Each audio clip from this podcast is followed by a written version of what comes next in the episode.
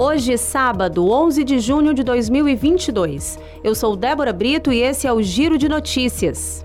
Por meio das redes sociais, a governadora do estado, Isolda Sela, informou que se reuniu com o Comitê Estadual de Enfrentamento à Pandemia nesta sexta-feira e decidiu por recomendar a volta do uso de máscaras em locais fechados, especialmente em escolas e também em ambientes abertos com aglomeração. A medida não é obrigatória e trata-se apenas de uma recomendação devido à alta dos casos positivos de Covid-19 em todo o Ceará.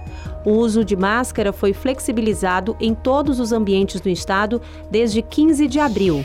A Secretaria de Proteção Social, Justiça, Cidadania, Mulheres e Direitos Humanos promove neste sábado mais uma edição do Multirão da Cidadania nas casas do Cidadão dos Shoppings Benfica e Guatemi, em Fortaleza. Os multirões serão ofertados serviços da emissão das primeira e segunda vias do RG e primeira via do CPF.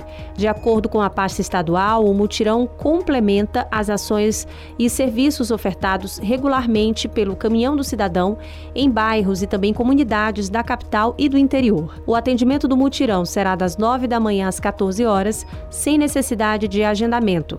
Serão distribuídas 150 senhas por ordem de chegada em cada casa do cidadão.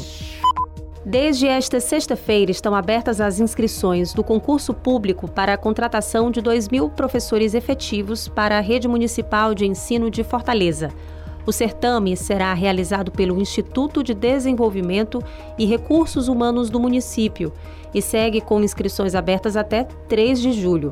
Para se inscrever, o candidato deverá preencher o formulário de inscrição exclusivamente pela internet, disponível no canal Concursos e Seleções da Prefeitura. Este foi o Giro de Notícias com produção de Débora Brito e sonoplastia de Edinho Soares.